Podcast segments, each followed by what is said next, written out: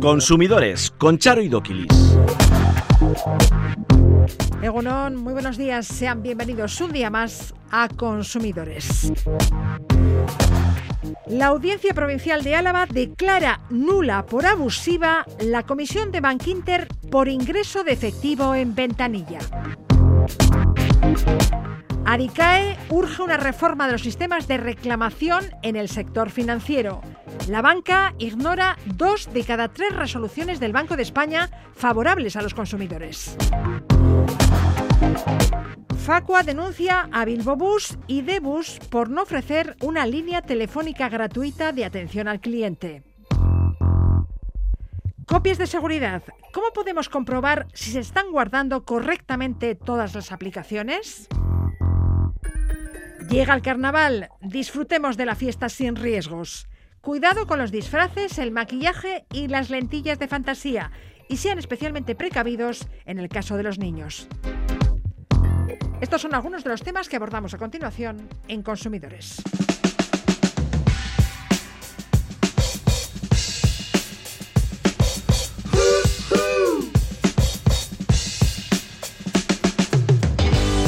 Is a story about Billy Joe and Bobby Sue. Two young lovers with nothing better to do than sit around the house, get high and watch a tune. And here's what happened when they decided to cut loose.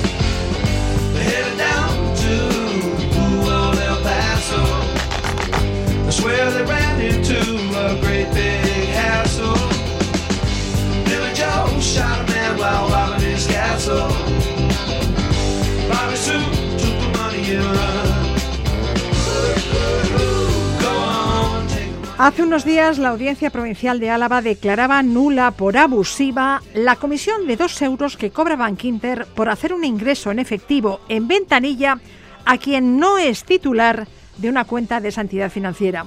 Arancha López, asesora jurídica de CACUB. Buenos días. El juez ha dado la razón a ECA ACUB, así Sí. que enhorabuena. Estamos de enhorabuena. sí. ¿Por qué declara el juez abusiva esta comisión?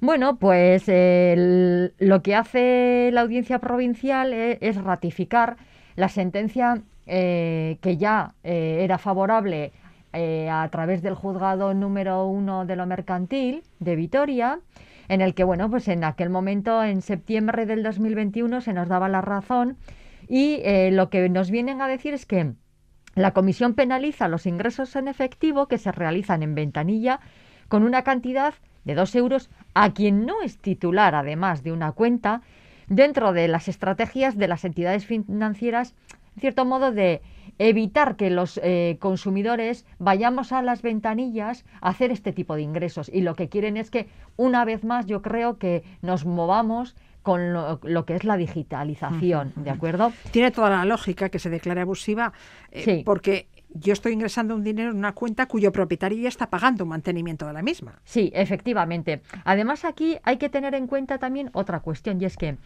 eh, la persona que va es un consumidor que en este caso no tiene relación contractual con Bankinter y eh, se le está cargando eh, con, un, con un gasto que, para empezar, no hay una prestación de servicios adicional frente al, al al titular de la cuenta y por otro lado eh, como yo no tengo eh, yo no soy cliente de Bankinter eh, eh, yo no tengo contemplado en ningún contrato con Bankinter que a mí me puedan cobrar esa cantidad entonces claro es abusivo desde mi Ya punto te de vista. informan. Sí, con el cartel, ¿no? Sí. Sí. claro, pero yo no soy cliente de Bankinter, ¿por qué tengo que tener en cuenta ese cartel? Pero además eso es que eh, la publicación entendemos que vaya con cuestiones o condiciones que conciernen a los contratos que los clientes de Bankinter o de cualquier otra entidad tengan con sus clientes. Pero claro, una persona que viene de la calle, que va a hacer una gestión para una cuenta de un titular de Bankinter, vamos, es desde nuestro punto de vista es abusivo. Miremos por donde lo miremos. A mí me parece abusivo porque el titular de esa cuenta ya, Ya. está pagando. Sí, Por eso, por eso los es. ingresos, por los reintegros. Pero además es una cuestión que además tampoco viene contemplada en el contrato del cliente de Bank Ya, Inter. ya, o sea, que es que aquí nos salimos de esta historia por muchas razones. Porque entendemos lo que tú dices, que el, el titular de la cuenta ya está pagando comisiones más que suficientes por las diferentes prestaciones de servicio, porque entendemos que esta actuación de una ventanilla entra dentro de lo que es el propio contrato Claro. de, de la cuenta que tiene el cliente, porque la persona que va a hacer el ingreso no es cliente y no tiene que tener conocimiento, por mucho cartel que pongan, de las condiciones, y además es que este cobro de dos euros tampoco viene reflejado en el contrato del cliente. Entonces, bueno, son suficientes Ya. argumentos como para decir que todo esto es, vamos, abusivo. Se declara nula esa comisión y se condena a la entidad a dejar de cobrarla. Además, como efecto añadido, todos los cobros realizados hasta la fecha del fallo también son nulos. También son Luego nulos. deberían devolverse. Sí. Pero suponemos que Banquinte recurrirá el fallo al Supremo como lo han hecho otras entidades financieras. Sí, entendemos que sí, están en su derecho, es lo normal, supone un precedente y por lo tanto recurrirán sí o sí al Tribunal Supremo, entendemos nosotros. No obstante, bueno, nosotros como consumidores que en algún momento nos hemos podido ver afectados por esta circunstancia, evidentemente nosotros desde ECA lo que aconsejamos es que vayan ustedes a Bankinter si han tenido que realizar este tipo de, de- de actuaciones y eh, procedan a poner la reclamación oportuna eh, eh, solicitando la devolución de estos dos Claro, euros. Porque son dos euros más dos euros más dos euros Claro. año tras año. Es que depende. Es un claro, dinero, ¿eh? Es que de- hay que tener en cuenta que depende de las circunstancias de cada uno. O sea, si, por- a ver, no es tan lejano en el tiempo que, por ejemplo, hay mucha gente que en las cuentas de la comunidad de propietarios que igual no tenía cuenta en, el, en la entidad en la que la comunidad la tenía. E iba Y todos los meses Eso es, eso es. a Banquinter a pagar pues religiosamente Sí, el dinero que fuera. efectivamente, Claro, o sí. sea, su aportación a la comunidad de propietarios, imaginemos que se hacía mensualmente los primeros de mes, allí iba eh, la persona correspondiente y to- todos los, eh, los ingresos, taca, taca, dos euros, dos Ya, euros, ya. dos euros. Entonces, bueno, pues en esos casos ya les decimos que procedan a poner la reclamación y a solicitar su devolución. Las entidades financieras cobran comisiones por ingresar dinero en cuentas ajenas y también por retirar dinero de tu propia cuenta. Sí. Hace unos meses, el juzgado de lo mercantil de Vitoria declaraba nulas por abusivas las comisiones que cobra el BBVA por retirar efectivo en ventanilla por un importe inferior o igual a los 2.000 euros. Sí. No entendemos por qué. ¿Qué, qué pasa? ¿Que con 2000, eu- a partir de 2.000 euros yo trabajo menos? ¿O no, no entendemos? Mm, de- por lo mismo. A ver, eh, estamos ante una comisión que es totalmente abusiva y que tampoco entra dentro de las, del condicionado. O sea, que, Lo dicho antes, el titular ya paga por el mantenimiento de esa Efectivamente, o sea, cuenta. es que, eh, no, no entendemos, o sea, es que es totalmente abusivo, es que no tiene ningún razonamiento lógico para el que estas eh, condiciones se mantengan. Claro, los bancos argumentan que los clientes pueden sacar ese din- dinero del cajero, pero ¿y si no saben cómo funciona el cajero? Simplemente no quieren hacerlo. Esos clientes, como decíamos, pagan un dinero por el mantenimiento de su cuenta corriente, que incluye también que le Sí, den dinero en ventanilla, sí. ¿no? Es que si no dentro de unos años vamos a llegar a que como el cajero necesita luz para estar, etcétera, etcétera, nos van a cobrar también importe por sacar dinero del cajero. Entonces es que, a ver, es que no tiene sentido. Eh, y de hecho, eh, eh, bueno, ya hemos visto las innumerables quejas que está habiendo por la gente que es más mayor y no tan mayor, que en algunos casos llegas al cajero a sacar dinero y señores, es que hay veces que nos cuesta hasta ver dónde está la ranura para meter la tarjeta, porque eh, eh, el símbolo del contactless o eh, lo- eh, los diferentes... Es todo tan sofisticado. que- Sí, sí, sí, o sea, Sí, que sí. ya hay algunos que en vez de una pantalla tienen como dos y bueno, es como para volverse loco. Entonces, a ver, es evidentemente esta brecha eh, hay que solucionarla de alguna manera, o sea, porque si no estamos totalmente desamparados. Y acabamos con una advertencia. Cuando marquen la contraseña de una tarjeta de crédito, traten de evitar que quienes están a su alrededor vean qué números teclean, puesto que pueden memorizar el PIN, sustraerle la tarjeta y sacar con ella un buen dinero de su cuenta corriente. Es lo que le pasó a una señora de Vitoria, así que ojo al dato. Afortunadamente, Arancha me dio y ha recuperado el dinero. Sí, pero me ha- Cuéntanos me, el ha caso. un ver, te ha poquito, costado, eh, me ¿eh? ha costado un poquito, porque, bueno, pues esta señora tenía, eh, que a ustedes les sonará mucho, una tarjeta de Eroski Club. Eh, esas tarjetas de Eroski Club las puedes tener domiciliadas en tu cuenta, como era el caso. En este caso, esta señora tenía domiciliada esta Eroski Club en su cuenta de, Cuchabank. Claro, puedes, con esa tarjeta puedes hacer la compra en los establecimientos de Eroski y también puedes sacar dinero. Sí, cuando sacas dinero hay que tener en cuenta de que el emisor de esta tarjeta es el Santander Consumer Finance. Entonces, en el caso de sacar, lo que estás haciendo es a crédito, ¿vale? Entonces, bueno, esta señora además tuvo mucha suerte porque eh, el día 28 de octubre, eh, bueno, pues le sustraen la tarjeta. Como tú bien dices, eh, alguien que estaba a su alrededor no era una persona que De iba a hacer la compra ya. como otro cualquiera y le vio el número PIN. Entonces, bueno, pues luego en el traqueteo de tal y cual, bueno, pues la señora pues no se dio cuenta de que le habían sustraído la, la tarjeta. Al mes siguiente, cuando le llega su estado de la tarjeta Eroski Club, ella tenía por costumbre exclusivamente utilizarla para hacer la compra. Y se da cuenta de que hay eh, eh, un- Dos dos, dos apuntes de 150 euros cada uno de los apuntes y con, luego una comisión de 12 euros. 6 euros por cada apunte de 150. Ya. Entonces la señora se sorprende, no sabe lo que Pero es si no saco dinero con esa tarjeta. va, va a Cuchabank y le explican que claro que es que eso es, pues que ha sacado dinero de, de De un un cajero. y dice ella bueno pues que evidentemente que no que no ha sacado un dinero que es, es una cuenta exclusivamente que la utiliza para la compra bueno al final eh, lo que hace es eh, reclama a través de, de Eroski Ujú. Eroski le dice que tiene que ir a Consumer Finance que es el emisor de la tarjeta y bueno, Consumer Finance eh, le indica que lo siente mucho, pero que no, no le reconoce esto como fraude.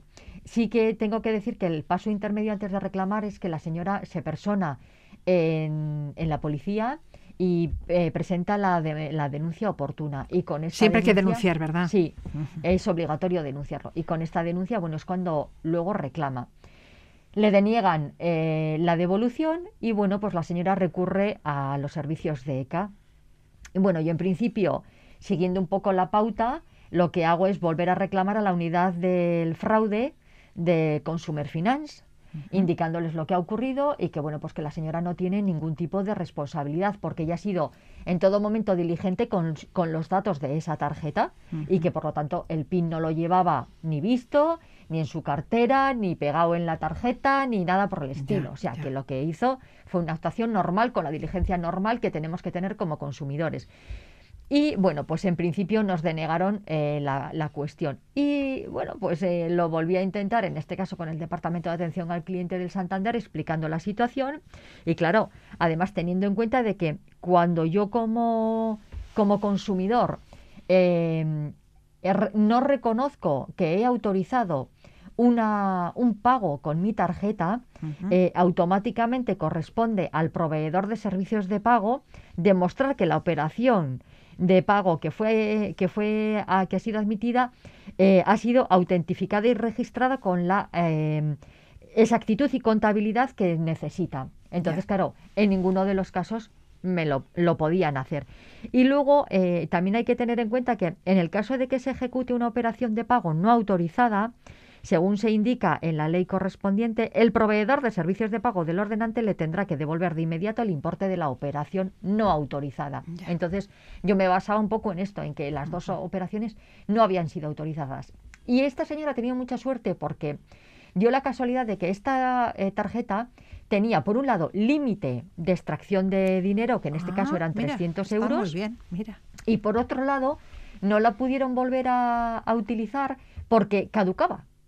Entonces, ella ya tenía su tarjeta nueva y automáticamente esta tarjeta no hubo que bloquearla, básicamente porque se bloqueó ella sola, porque pues llegó la fecha suerte, de la sí. caducidad. Porque imagínate que los cacos sacan todos los días 300 euros, Eso es, gracia te hace. Eso es. Sí, sí. Entonces, en este caso, claro, también viene un poco ahí el despiste de que ella, claro, tenía su tarjeta nueva Claro, ya no se metida dio en la tarjeta. de que le habían sustraído la eso vieja. es, y la Ya, antigua ya, dijo, ya, bueno, pues la habré dejado en casa y no le dio ninguna importancia. Y de hecho, ella se entera de esta sustracción al mes siguiente cuando le llegan los extractos de sus compras y de su dinero. Entonces, bueno, en este caso hemos tenido suerte y han devuelto los 300 euros de, la- de- de los importes que habían sustraído, más los 12 euros de las comisiones que le habían cobrado.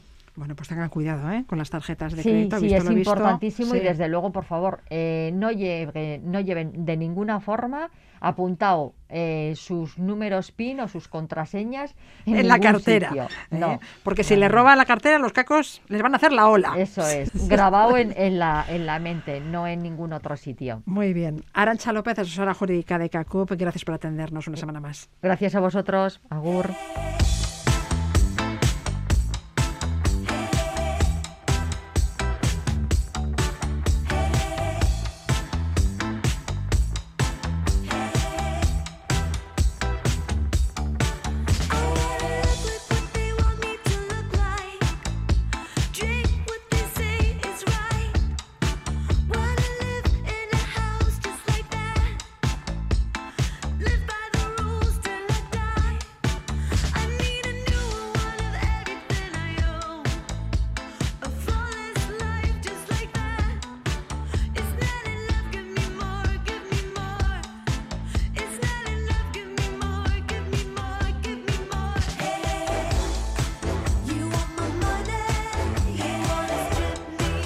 La banca te cobra comisiones por ingresar dinero en una cuenta ajena, por sacar dinero de tu propia cuenta.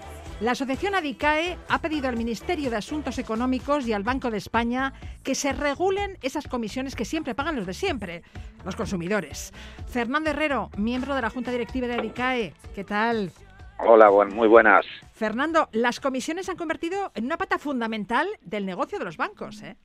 Sí, de hecho, si cogemos los ingresos que han tenido las principales entidades en, en 2021, vemos que superan al total de los beneficios y que además cada vez representan una parte más relevante del total de ingresos, de manera que casi uno de cada tres euros que ingresa a la banca por su actividad, por la actividad que hace un banco, ¿no? y que por supuesto tiene que generar ingresos, corresponde a ingresos por comisiones, claro. Sí, Eh, me esto- contabas que entre Santander, CaixaBank, BBVA, Sabadell y Bankinter ingresaron el año pasado por comisiones 21.000 millones de euros.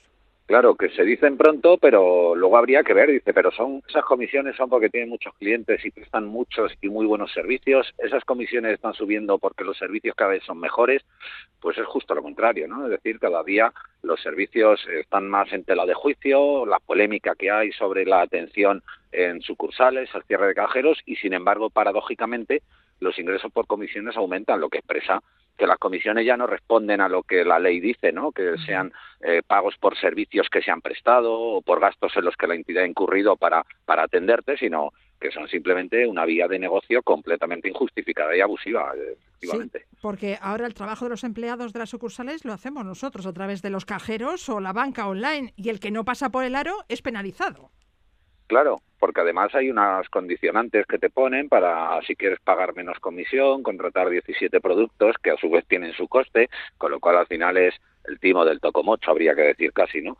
Y esa es la realidad a la que nos enfrentamos y que requiere que se ponga un poco de orden en esa materia, ¿no? Porque ahora mismo en las comisiones, pues claro, cada banco puede aplicar prácticamente la que quiera y solo a través de la queja, la reclamación, la protesta, pues puede uno encontrar alguna solución, pero claro, es solución para hoy, pero pasado mañana me vuelven a aplicar esa misma comisión y tengo que volver a iniciar ese camino, eh, a veces tortuoso, pero que merece la pena iniciar de reclamación. Ya, sí que solicitáis, como dices, al Ministerio de Asuntos Económicos del Banco de España que se regulen esas comisiones. Los consumidores estamos muy enfadados con los bancos. El año pasado, entre enero y septiembre, el Banco de España recibió casi 27.000 reclamaciones, 5.000 más que en todo 2020. ¿Cuáles fueron los motivos? Bueno, en primer lugar hay que decir que eso es lo determinante, más que el número, que, que hubo aumento, porque 27.000 reclamaciones son la punta del iceberg. Lo que pasa es que hay un sistema tan endemoniado que eh, cuando uno quiere reclamar, primero tiene que reclamar al banco, esperar un tiempo, al final te lían de tal manera que lo que llega al Banco de España es una ínfima parte de los problemas efectivos que hay. Los principales motivos, bueno, evidentemente sigue liderando el ranking los problemas ligados a hipotecas, porque aunque haya parecido que el problema de las cláusulas suelo, de los gastos hipotecarios se ha resuelto, sigue vivo, sigue ahí y siguen millones de familias sin solución. Y a ese le han seguido, y ahí sí ha sido un cierto cambio de tendencia, el de las tarjetas. Seguramente muy marcado ese problema por el abuso en las tarjetas revolving, en las que uno casi sin saberlo está pagando un 20, un 22% de interés y además en una espiral de deuda que acaba siendo imposible de pagar, ¿no? Y esos han sido quizás los, los dos elementos principales que han motivado pues entre los dos más de la mitad de las reclamaciones que, que ha recibido la banca en, ante el Banco de España en el pasado 2021. Ya, ¿y en qué porcentaje se posicionó el Banco de España a favor de los clientes? Bueno, eso es muy llamativo también, porque hablamos de 21.000 reclamaciones y unos números muy grandes, pero luego al final resolver, resolver, en ese año resolvió en torno a 6.500 reclamaciones, de las cuales, pues en un 60% aproximadamente, eh, sí se posicionó a favor de los clientes. Pero claro, aquí llama la atención un elemento que pone también de manifiesto la necesidad de abordar esta cuestión, eh, que es que eh, dos tercios de los bancos, dos tercios de cada reclamación, de cada resolución favorable del Banco de España, perdón, fueron ignoradas por los bancos. Es decir, que uno hace todo ese proceso de reclamación y se encuentra finalmente con que al Banco de España le da la razón, pero al banco le da igual y entonces se queda otra vez en la casilla de salida casi. Pero los informes del Banco de España no son vinculantes. ¿Los bancos pueden hacer caso omiso al Banco de España? Efectivamente, eso es uno de los problemas fundamentales del actual sistema que tenemos. Primero, la dificultad de acceder, como decía, ¿no? que al final acabas desistiendo por todo ese fárrago de reclamación previa al propio banco, etcétera. Y luego, el otro problema fundamental es este, que no son vinculantes las resoluciones del Banco de España y el banco que quiere las acata y el que no, no, y ahí no pasa nada. Entonces, ¿para qué vamos a recurrir al Banco de España? Bueno, eh, pues en primer lugar, porque yo creo que hay que poner de manifiesto negro sobre el blanco y en las estadísticas oficiales este descontento de los consumidores. En segundo lugar, porque a veces antes de llegar al Banco de España lo consigues arreglar con la entidad en la reclamación previa. Y sobre todo, en tercer lugar, porque incluso aunque el Banco de España eh, resuelva a tu favor y el banco no te haga ningún caso, eh, si el tema es de cierta entidad, pues desde luego uno tener una resolución favorable del Banco de España, si tiene que acudir finalmente y por desgracia a los, tribunales, pues tiene, un apoyo muy relevante, ¿eh? muy relevante y sobre todo también porque incluso a través de asociaciones de consumidores como ADICAE, pues hombre, nosotros obtener esas resoluciones nos da pie también a reforzar las reivindicaciones porque estamos encontrando un respaldo eh, práctico, empírico, ya no es que lo diga DICAE o es que lo diga una asociación, es que están ahí los datos, esa es la realidad y esa realidad responde a las reivindicaciones que planteamos, que no es que nos las inventemos, sino que eh, derivan del ver al pie del terreno el día a día de los consumidores y sus problemas. Me has dejado de piedra. Resulta que el Banco de España da la razón al cliente y el banco mm, no rectifica y, hace caso omiso al, al, Banco de España, porque, como decíamos, los informes del Banco de España no son vinculantes. Por ello pedís la revisión de los actuales sistemas y mecanismos de reclamación en el ámbito financiero, ¿no? Claro, aquí además era una situación muy peculiar. Ya eh, Europa, a través de una directiva, estableció que había que corregir los sistemas de reclamación en general, no solo de la banca. Y al transponer esa norma en España, la ley española, en vez de abordar el toro por los cuernos, pues dijo, bueno, en ocho meses el gobierno tendrá que presentar un proyecto de ley para regular los servicios financieros, las reclamaciones. Eh, este plazo venció hace ya tres años y aquí no se sabe nada. Es verdad he, leído, que he leído que eh, este año el gobierno planea crear eh, la autoridad del cliente financiero, que velaría por los derechos de los usuarios. Sí, una autoridad en la que, bueno, lo que se dice y lo que se va filtrando es que tendría capacidad vinculante sus resoluciones, lo cual sería un paso adelante. Lo que pasa es que llevamos tres años casi escuchando que este año viene este la autoridad, este que este año, viene la autoridad, Pasa que viene el lobo, que viene el lobo, pero en fin, esperamos que este año, desde luego, está incluido en el plan normativo del Gobierno para este año, está incluido en un memorándum que el Gobierno trasladó a la Comisión Europea también para conseguir financiación y, por tanto, hombre, pues sí que esperamos que, este año pues vea la luz ese proyecto no tan necesario. Pues confiemos en que pronto sea una realidad esa autoridad independiente de protección del cliente de productos financieros, porque el usuario se siente ninguneado, como les hemos comentado.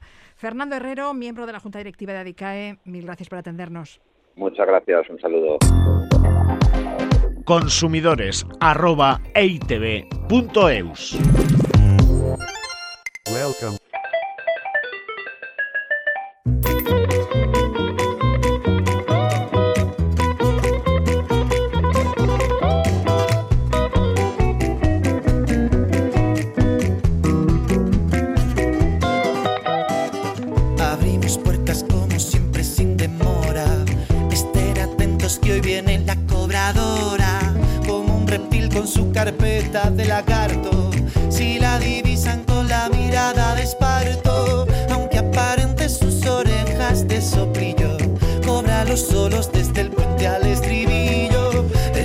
Facua ha lanzado esta semana la campaña Yo no soy moroso, cuyo objetivo es ayudar a los usuarios que han sido incluidos indebidamente en registros de morosos a salir de ellos, a denunciar irregularidades y a reclamar indemnizaciones. Nos da más detalles Rubén Sánchez, secretario general de Facua Consumidores en Acción. Rubén, muy buenas. Muy buenas. Esta campaña nace porque han sido muchos los usuarios que se han puesto en contacto con vosotros para denunciar que habían sido incluidos en un fichero de morosos cuando no debían nada a nadie. Entre otras cosas, fundamentalmente eso, pero también nos encontramos con que eh, sí deben dinero, deben 30 euros, pero les exigen 800. Eh, se han dado de baja, eh, ha quedado pendiente una pequeña cantidad del último recibo, pero ese último recibo incluye una penalización por darte de baja que no aparecía en el contrato. Eh, hay muchas casuísticas y por eso entendemos necesario que la gente sepa cuándo pueden y no pueden incluirnos en un registro de morosos, qué requisitos hay que cumplir para incluirlos en relación a que la deuda sea real, no esté cuestionada en una reclamación ante la administración competente o en los tribunales, eh, que sea una deuda superior a 50 euros, que no haya prescrito, que no hayan pasado más de cinco años desde el vencimiento de la deuda. Y luego informamos a los usuarios cómo salir del registro de morosos y además qué se puede hacer si nos han incluido ilícitamente denunciar ante protección de datos para que multen a la empresa e incluso podríamos exigir indemnizaciones económicas. Eh, la campaña se llama Yo no soy moroso. Hemos habilitado una página web que es facua.org barra yo no soy moroso y en ella además también tenemos el listado de las principales eh, empresas que gestionan ficheros de morosos en España para tener a nuestro alcance los correos electrónicos de cada una de ellas y consultarles si queremos que nos aclaren si estamos en uno de sus listados. claro, porque en primer lugar hay que saber si estamos incluidos en un fichero de morosos. Claro, nos lo pueden haber comunicado en algún momento, pero puede que tengamos la incógnita, incluso imagínate que vas al banco a pedir un préstamo y te dicen, no, no te lo concedo. ¿Por qué? Ah, porque me aparece aquí en un fichero, dime cuál, y no te lo cuentan. Bueno, vayamos al fichero directamente. Mira, yo lo hice hace varias semanas, el plazo máximo es un mes para contestarte y ya me han contestado varias de ellas diciéndome que no, no consto en sus registros. Ya, y si hemos eh, sido dados de alta indebidamente en un fichero de morosos, tendremos derecho a que nos saquen de ahí. Sí, en primer lugar, la empresa nos tiene que aclarar por qué estamos, quién nos ha incluido, por qué supuesta deuda y nosotros argumentaríamos al fichero que nunca nos habían reclamado esa deuda, la empresa tendría que demostrar que efectivamente ha sido así, o que la deuda estaba pagada, o que una sentencia judicial dice que no tenemos que pagar nada, etcétera, nos tendrán que sacar y si nos incluyeron ilícitamente podríamos, como digo, denunciar ante la Agencia Española de Protección de Datos y también eh, hasta acudir a los tribunales. Sí, sí, claro, por daños morales y por daños económicos. claro, sí, sí, sí, sí, Más información en la página web facua.org barra yo no soy moroso. Más cosas. Las autoridades europeas investigan un brote de salmonelosis originado por huevos de origen español que ha provocado la muerte de dos personas. Se han confirmado 272 casos repartidos en seis países europeos. ¿Qué granjas son las afectadas? ¿Dónde se comercializan esos huevos? ¿Se han distribuido por toda la geografía europea?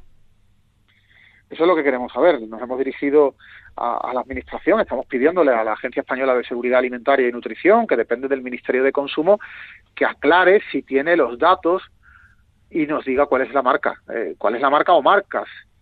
Eh, es preocupante que trascienda un caso de salmonelosis de forma tan eh, masiva, sobre todo por el número de países y usuarios afectados, y no sepamos los consumidores cuál es la empresa en concreto o las empresas que han podido cometer la irregularidad o sencillamente poner el producto en el mercado con ese grave problema. Y además el grado de la afección podría ser mayor porque esas granjas destinaban parte de su producción a otras industrias alimentarias. Claro, eh, la transparencia es fundamental en este sentido. Ojalá la ley de seguridad alimentaria, y esto se lo venimos pidiendo a Alberto Garzón desde antes de que fuese ministro, ojalá la ley dijese expresamente que cuando se pongan en el mercado productos que incumplan la normativa o que pongan en riesgo al consumidor, la propia empresa estará obligada a informar públicamente, a colgar una información en su web, sus redes sociales, etcétera. Hoy por hoy no es obligatorio, con lo cual todo depende del nivel de transparencia de la propia administración. Está claro que una empresa puede cometer la irregularidad o puede tener el problema y no hacerlo público y aunque fuera obligatorio hacerlo se lo saltara, pero eso sería sancionable. Hoy no lo es.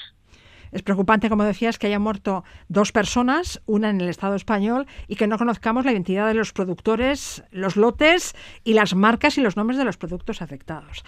Y preocupante es también que solo 8 de 47 empresas de autobuses urbanos cumplan la ley. La norma obliga a que las empresas de servicios básicos de interés general faciliten líneas gratuitas de atención al usuario. Facua ha analizado las webs de 47 empresas de autobuses urbanos y de ellas solo 8 facilitan teléfonos sin coste. 8 de 47. Pues sí, un número importantísimo de empresas que se han saltado la norma. La norma es para cualquier eh, empresa que preste servicios básicos de interés general. Eh, eh, bueno, una empresa suministradora de agua, sí, son municipales, pueden a veces ser incluso pequeñas. Una compañía de autobuses también puede ser una empresa pequeña, pero tiene la obligación legal. Y es que, hombre, clama al cielo que de 47 entidades que hemos analizado, porque nos hemos batido toda España, toda la, la geografía española en lo que se refiere a capitales de provincia, las dos capitales de comunidad autónoma que no son capital de provincia, las cuatro ciudades que tienen más población que sus capitales de provincia, las dos ciudades autónomas, es que solamente 8 de 47 cumplen. Es una irregularidad masiva y aquí tienen que ponerse las pilas tienen que cumplir la ley las empresas y los ayuntamientos, en el caso de que esos ayuntamientos sean los propietarios de las empresas, o si se trata de empresas concesionarias, pues los ayuntamientos igualmente tienen que instar a que se cumplan esas obligaciones, más allá de que esto es sancionable. Ya, de todos modos, mm, no me sorprende. ¿eh? Son pocas las compañías de servicios básicos de interés general que cuentan con un teléfono gratuito de atención al cliente, pese a estar obligadas por ley. Vosotros lleváis años denunciando aerolíneas, bancos, aseguradoras, eh, comercializadoras energéticas. De todo, absolutamente de todo. Hemos batido, hemos realizado una batida por todos los sectores prácticamente de servicios básicos de interés general y hemos detectado un índice de irregularidades enorme. Eh, fíjate, el año pasado hicimos siete análisis sobre el obligado cumplimiento que tienen estas empresas de servicios básicos de interés general de tener ese teléfono gratuito. Mira, en el primero, aerolíneas, siete de cada diez se saltaban la ley. El segundo fue el de las suministradoras de agua. Seis de cada diez incumplían la obligación de tener un teléfono gratuito. Empresas de mensajería, que ahora las usamos mucho, pues eh, vimos que la mitad no ofrecían teléfonos gratuitos. Aseguradoras, nueve de cada diez no lo hacían. Ahí el mayor nivel de incumplimiento junto a las entidades financieras que no son bancos, lo que se llaman entidades financieras sin ficha bancaria, los prestamistas, nueve de cada diez también incumplían. Los bancos, denunciamos a 13 de, de 29 que analizamos. Y luego, eh, en el caso de comercializadoras energéticas, pues eh, vimos también un incumplimiento importante en 4 de cada 10. Volviendo al estudio, habéis analizado las webs de los autobuses urbanos de Bilbao, de Donostia y de Vitoria. ¿Y pues mira, Bilbao incumple la ley, lo incumple autobuses urbanos de Bilbao. En el caso de Donostia, Donostia Bus, de Bus, eh, también está vulnerando la, normativa. Y en el caso de Vitoria sí está cumpliendo tu visa si tiene el teléfono de atención al cliente gratuito. Luego, tu visa Vitoria sí cumple la ley y oferta líneas gratuitas de atención al cliente, pero autobuses urbanos de Bilbao y Donostia no. Si es ilegal, los clientes de autobuses urbanos de Bilbao y Donostia podrían reclamar el coste de esas llamadas, ¿no? Sí, puede, cualquier consumidor que llame a un teléfono de pago eh, a una empresa que esté obligada a tenerlo gratuito, que son, recordemos, las empresas de servicios básicos de interés general, entre las que se incluyen pues, las suministradoras de agua, las empresas de autobuses urbanos, pueden reclamarle el dinero, igual que si fuera su compañía, pues no sé, de electricidad, de servicios financieros, un banco, un prestamista, una aseguradora, una empresa de mensajería, la aerolínea, la empresa de transporte ferroviario por carretera, una empresa de salud, también tiene que darnos un número gratuito. Más información sobre estos temas en facua.org. Rubén Sánchez, secretario general de Facua, mil gracias. A vosotros, un abrazo. The insecurity, when you gonna take your hands off me? When you ever gonna let me be proud of who I am? Oh, insecurity, when you gonna take your hands off me? When you ever gonna let me be just the way I am? El carácter ilimitado que hasta ahora se ofrece para las copias de seguridad de WhatsApp tiene los días contados. Ya saben que las copias de seguridad de WhatsApp en Android se guardan en el propio terminal y también en el servicio de almacenamiento en nube Google Drive. WhatsApp va a limitar el almacenamiento de copias de seguridad en Google Drive. Se lo preguntamos a Yuri Kenner. Yuri, ¿qué tal? ¿Qué tal? Muy buenas. Bueno, pues eh, mira, mm, eh, las, las eh, copias de seguridad normalmente se hacen sin que nosotros nos demos cuenta. Esa es la tranquilidad con la que podemos contar. Lo normal es que se estén haciendo copias de seguridad. En el caso de los móviles Android, entre WhatsApp y Google había un acuerdo para almacenar esas copias de seguridad en Google Drive. Se podían almacenar varias copias de seguridad de WhatsApp sin ningún límite. Es decir, si tenemos no sé cuántos gigas de fotos y vídeos, pues se suben todo a Google Drive, una, dos, tres, las copias que hicieran falta. Lo que pasa es que ahora ese acuerdo, por lo visto, estamos hablando solo de rumores, se ha roto, no sé si se ha roto o han llegado a algún otro tipo de acuerdo y ya no van a ser ilimitadas. Mm. Todo apunta a que dentro de un no mucho eh, habrá un límite y podremos almacenar en principio como máximo 15 gigas que es el espacio eh, gratuito que concede Google Drive para que podamos guardar eh, nuestros archivos. Bueno, pues ya nos irás informando. Al hilo de esta noticia, ¿qué te parece si hablamos de las copias de seguridad? Porque la tecnología no es infalible, ¿eh? No, no es infalible, ojalá lo fuera. eh, y, eh, y además a veces tenemos la sensación de que lo es, ¿no? Y delegamos una responsabilidad tremenda eh, y dejamos en sus manos pues un montón de cosas que para, eh, que para nosotros tienen mucho valor, como puede ser, no sé, nuestra agenda de contacto, las fotos, los vídeos, documentos importantes, ¿no? O cosas que escaneamos, etcétera, ¿no? Y el dispositivo tecnológico en quien más eh, confiamos ahora mismo es el teléfono móvil. Y como nos lo llevamos a todas partes, también es muy probable que se nos caiga, se nos rompa, eh, se nos moje o bueno, o se estropee, ¿no? Sí. Y es entonces, como Y decía al cuando principio, ocurre eso, Dios, ¡ah! que nos da un ataque Sí, de pánico. Y nos da un ataque de pánico no mm, por el móvil en sí, no por el terminal, sino por su contenido, lo que teníamos ahí dentro. Es lo que más nos preocupa y además, eh, bueno, no hay más que ver las reacciones de la gente cuando se estropea el móvil de... Y ahora, pues las Mis fotos de no sé qué, ¿no? fotos, La- sí. De hecho, una de las últimas veces eh, que yo perdí la... Bueno, se me rompió el móvil sin haber tenido una copia de seguridad, es lo primero que pensaba. Digo, ay, las fotos de mi so- del cumpleaños de mi sobrina que las pude recuperar, ¿no? Pero en ese momento fue cuando me di cuenta de, de que el terminal en sí ya no tenía tanto valor. Era lo importante es lo que había dentro. Y Afortu- nos vas a comentar cómo hacer una copia de seguridad del contenido de nuestro móvil. Como decías, es muy probable que no tengamos que hacer nada especial.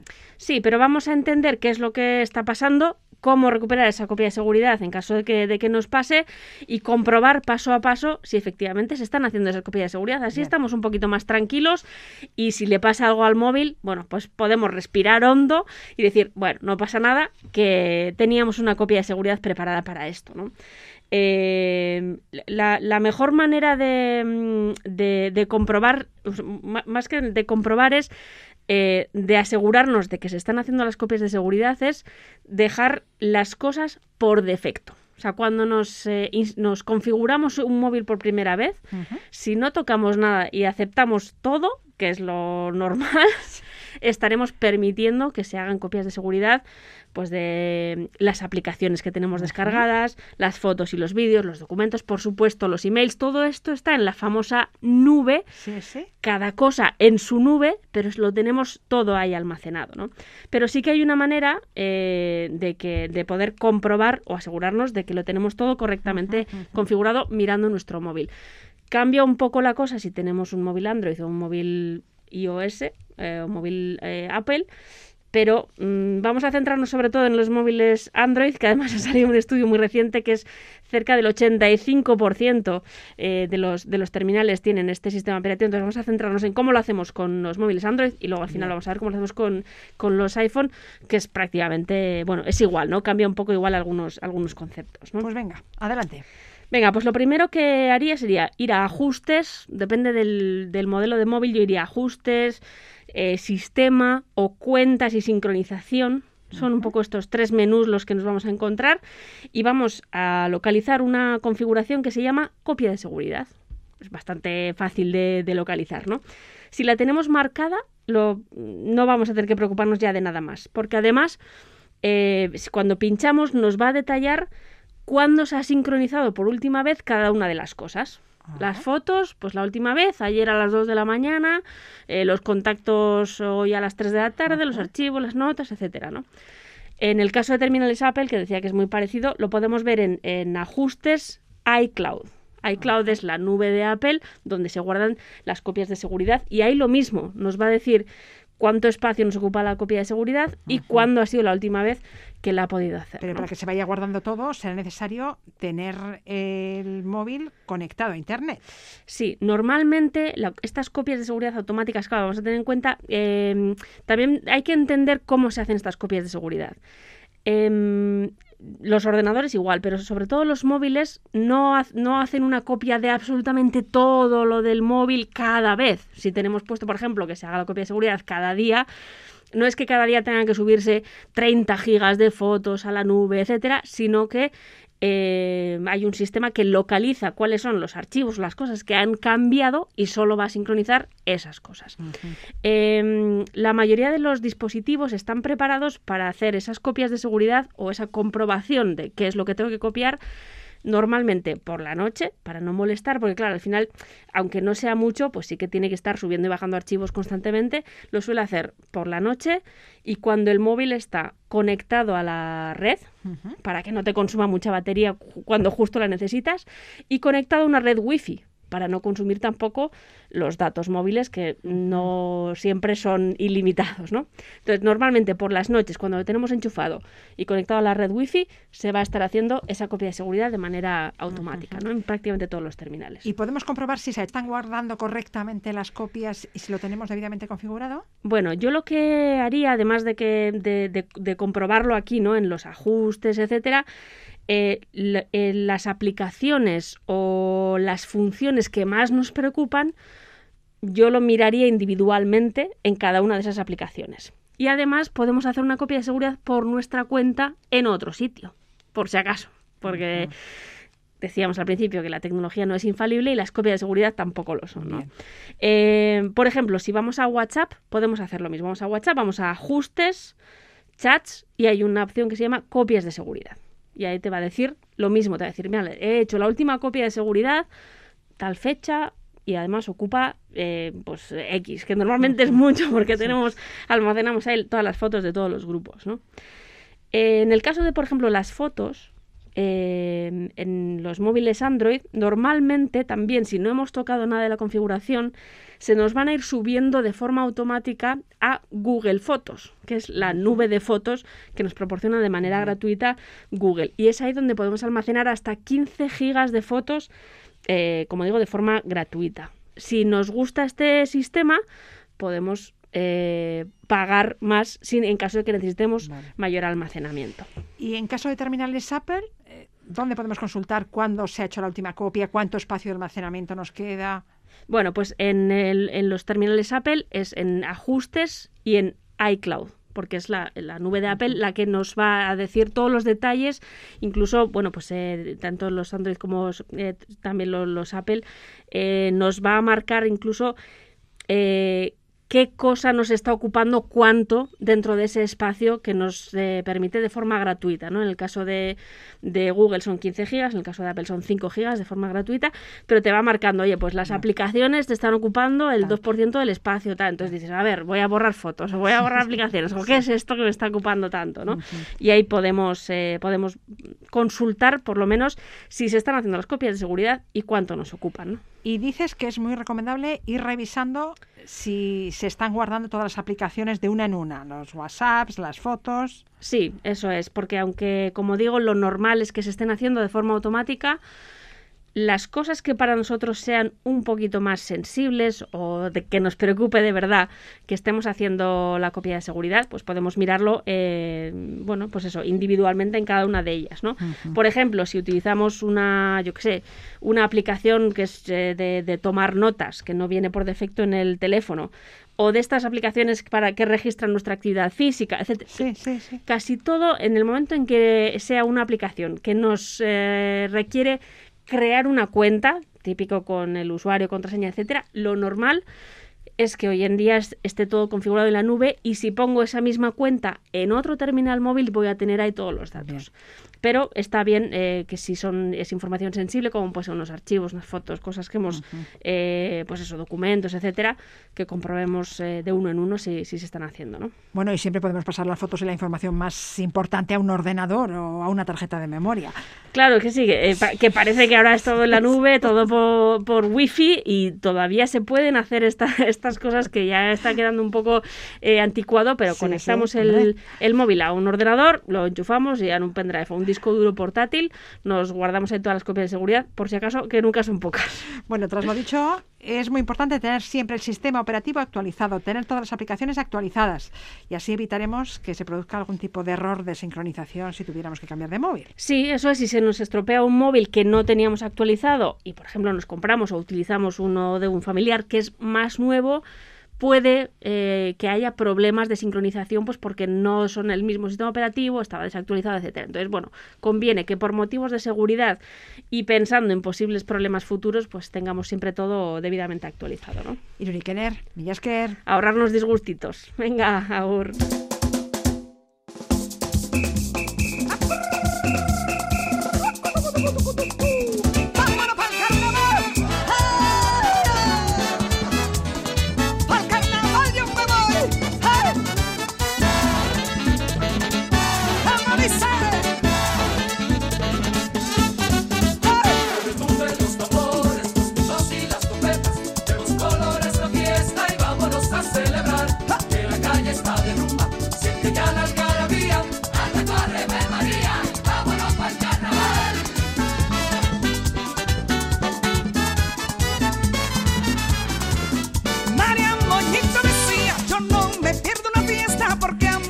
Ya llega el carnaval, tiempo de disfraces, pelucas, maquillajes, eh, que muchas veces no cumplen las medidas de seguridad exigidas y que son potencialmente peligrosos. Son productos que pueden arder con facilidad, provocar asfixia, contener elementos tóxicos.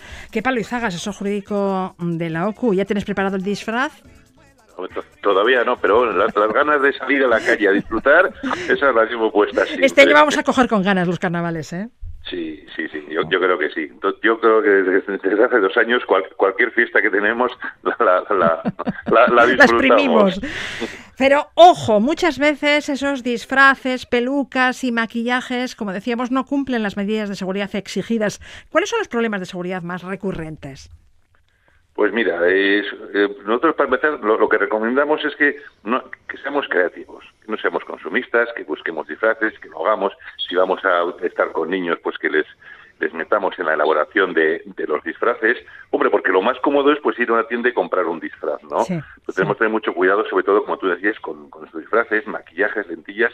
Por ejemplo, ¿por qué por los disfraces? Pues básicamente eh, muchos disfraces son, básicamente pueden resultar inflamables, ¿no? Entonces, eh, si vamos a andar con niños, pues no dejar que, pues que el niño use bengalas, petardos, fuegos artificiales cerca, cerca de mecheros, ¿no? Siempre, si el disfraz, por ejemplo, va a ser para un niño, siempre pensamos que tiene que ir mejor a, a cara descubierta, que no lleve la cabeza cubierta, porque como son inflamables, el tema de capuchas, si los disfraces son para niños, pues que sean básicamente adecuados a, a la edad del, del niño, ¿no? Lógicamente ya no, yo creo que no es necesario recordar que tenemos que guardar todos los tickets por si pasa algún tipo de, de cuestiones. A veces se desplazan más niños pequeños, de menores de tres años, ¿no? Pues aquí tenemos que asegurarnos de retirar todas las bolsas de plástico para evitar problemas de asfixia, que no tengan como muchos adornos o cosas que se puedan romper en, en trozos pequeños, porque luego pues al final son, son menores de tres años, los acaban Ya, llevando los pueden tragar. a, a ya, a- la boca. Y básicamente eso tenemos que tener un poco cuidadito con el con el tema de los, de los disfraces. Si ya no por ejemplo claro no, no es también claro cuanto menos cordones y cintas tengan lógicamente Mejor. mejor en ese sentido. Si nos vamos un poco al, al tema de los maquillajes y las, las lentillas, hombre, los maquillajes de carnaval no, no dejan de ser cosméticos, que básicamente lo que tienen son pues unas sustancias químicas y claro, todo- para todo el mundo no son no son aptas, ¿no? Claro, y nos pueden Pues, producir una reacción alérgica. Pues entonces, en caso de reacción, o, pues, o picor o enrojecimiento, pues lógicamente quitar el, el maquillaje, aclarar con mucho agua. Sí recomendamos que muchas veces, eh, si vamos a darle pues una para proteger la piel o en la cara o en el cuerpo, pues sí, para favorecer la eliminación de pintura, pues dar primero una capa de, de crema hidratante, la famosa Nivea blanca que nos, que nos daban siempre, Sí. y luego intentar un poco pintar sobre ella. Siempre al acabar, y lavar bien la piel, eliminar cualquier quisto de, de maquillaje. Si tenemos pinturas del año pasado, tener un poco cuidado con ellas, porque muchas veces han, han Caducado, exactamente, y por eso recomendamos pues, usar maquillajes eh, al agua, tipo acuarelas que son más fáciles de aplicar y son mucho más fáciles de, de quitar, porque claro, muchos, de- muchos de estos, como decíamos, estos son productos cosméticos, pero claro, tienen unos ingredientes, pues muchas fragancias pueden ser alergénicas, DHT, y una serie de productos químicos que hay que tener cuidado. Y ojo Sí, con las lentillas. Sí, pues la- las lentillas, ojo, al final es que las lentillas pensamos que como son de colores, pues o de fantasía, pero ojo, no dejan de ser unos productos sanitarios. Y cada uno tiene que tenerlas, tiene que ten- tenerlas individualizadas, cumplir unos requisitos, unos parámetros, porque al final es- es- las estamos poniendo sobre los sobre los ojos, ¿no? Cómprenlas en ópticas. Exactamente, esto de comprar una tien- en una tienda de disfraces o en internet esas le, tuve estas lentillas pues de, de colores o con los ojos tipo Marilyn Manson o cosas así que se han puesto de moda, cuidadito con ellos, porque al final, eh, lógicamente, esto hay que hacerlo comprarlo donde un profesional, que es el que te va a garantizar y supervisar, pues que, que son que no vas a tener que correr ningún riesgo para la salud de los Bien. de, lo- de los ojos y, es- y eso es muy muy importante. En el caso de las pelucas habrá que comprobar que no tienen materiales fácilmente inflamables. Así es, es que al, al final, por, o no sé, por, o por comodidad o por cambiar todos los años muchas veces, o eh, tendemos a ir a comprar, bueno, pues pelucas, disfraces, pues cada año nuevos, ¿no? Entonces no dejan de ser eh, plásticos y productos que son que son muy inflamables. Tenemos que tener mucho mucho mucho cuidado con ellos. ¿m? Bien. Y las máscaras y caretas me decías que deben tener orificios adecuados y suficientemente grandes para los ojos y especialmente para la nariz y para la boca. Sí, eh, así es, hombre. Yo, como las máscaras, eh, claro, al final, cuidado primero con el producto químico del que están hechos, porque al final le vamos a tener pegadas a la cara, pero, hombre, lo que nos tienen facilitar, lógicamente, pues una superficie grande para la visión y para la respiración. Entonces, si, si son para niños pequeños, pues cuidado con las gomas que les... eh, con las- pero para, para atar las, las máscaras tenemos que tener mucho mucho cuidado con ellas. Tras estas recomendaciones solo nos cabe invitar a la gente a que disfrute del carnaval. Dentro de una semana estaremos en plena vorágine. Así es, hombre. Ya por lo menos no vamos a llevar mascarilla en la calle, pero bueno, tenemos que tener también pendientes todas estas medidas de, de seguridad de, de la pandemia que todavía quedan vigentes, pues de lavarnos las manos, las distancias un poco de seguridad e intentar disfrutar. Que palizaga, nos eh, reencontramos dentro de una semana. Un Aquí nos abrazo. encontramos. Igualmente, Agur. Eran las 5 de la mañana. Un seminarista, un obrero, con mil papeles que no le dan ser sinceros. Eran las 7 de la mañana. Juan Luis Guerra actuará el 7 de julio en el BEC de Baracaldo. El autor dominicano que ha vendido más de 70 millones de discos y que tiene en su haber 21 Grammys latinos, repasará himnos como Ojalá llueva café, La bilirrubina o Visa para un sueño. Las entradas salen a la venta este lunes 21 de febrero. Con Juan Luis Guerra en los 4.40 les dejamos de Tornastrearte. Ondo y San. El sol quemándoles la entraña. Uf, un formulario de consuelo. Con una foto dos por cuatro. Que se derrite en el silencio. Eran las nueve de la mañana. Santo Domingo 8 de enero. Con la paciencia que se acaba. Pues ya no hay visa para un sueño.